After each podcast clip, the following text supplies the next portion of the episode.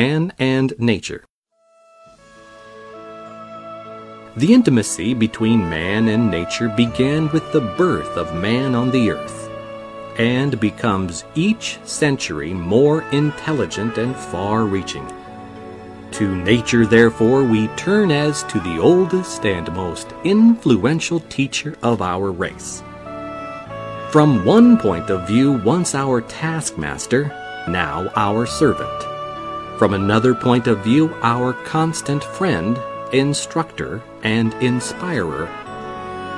The very intimacy of this relation robs it of a certain mystery and richness which it would have for all minds if it were the reward of the few instead of being the privilege of the many.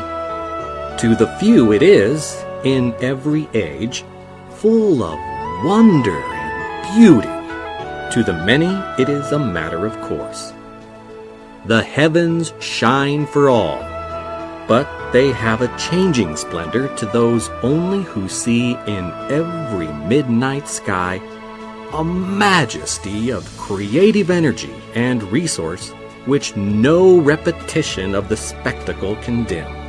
If the stars shone but once in a thousand years, men would gaze awestruck and worshipful on a vision which is not less but more wonderful because it shines nightly above the whole earth. In like manner and for the same reason, we become indifferent to that delicately beautiful or sublimely impressive sky scenery which the clouds form and reform, compose and dissipate a thousand times on a summer day.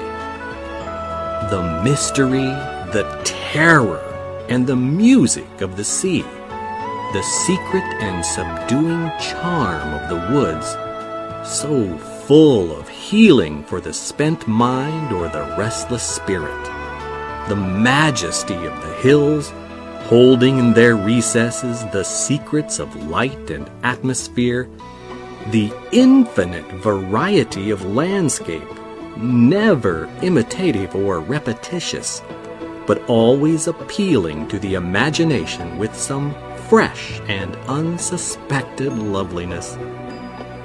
Who feels the full power of these marvelous resources for the enrichment of life, or takes from them all the health, delight, and enrichment they have to bestow?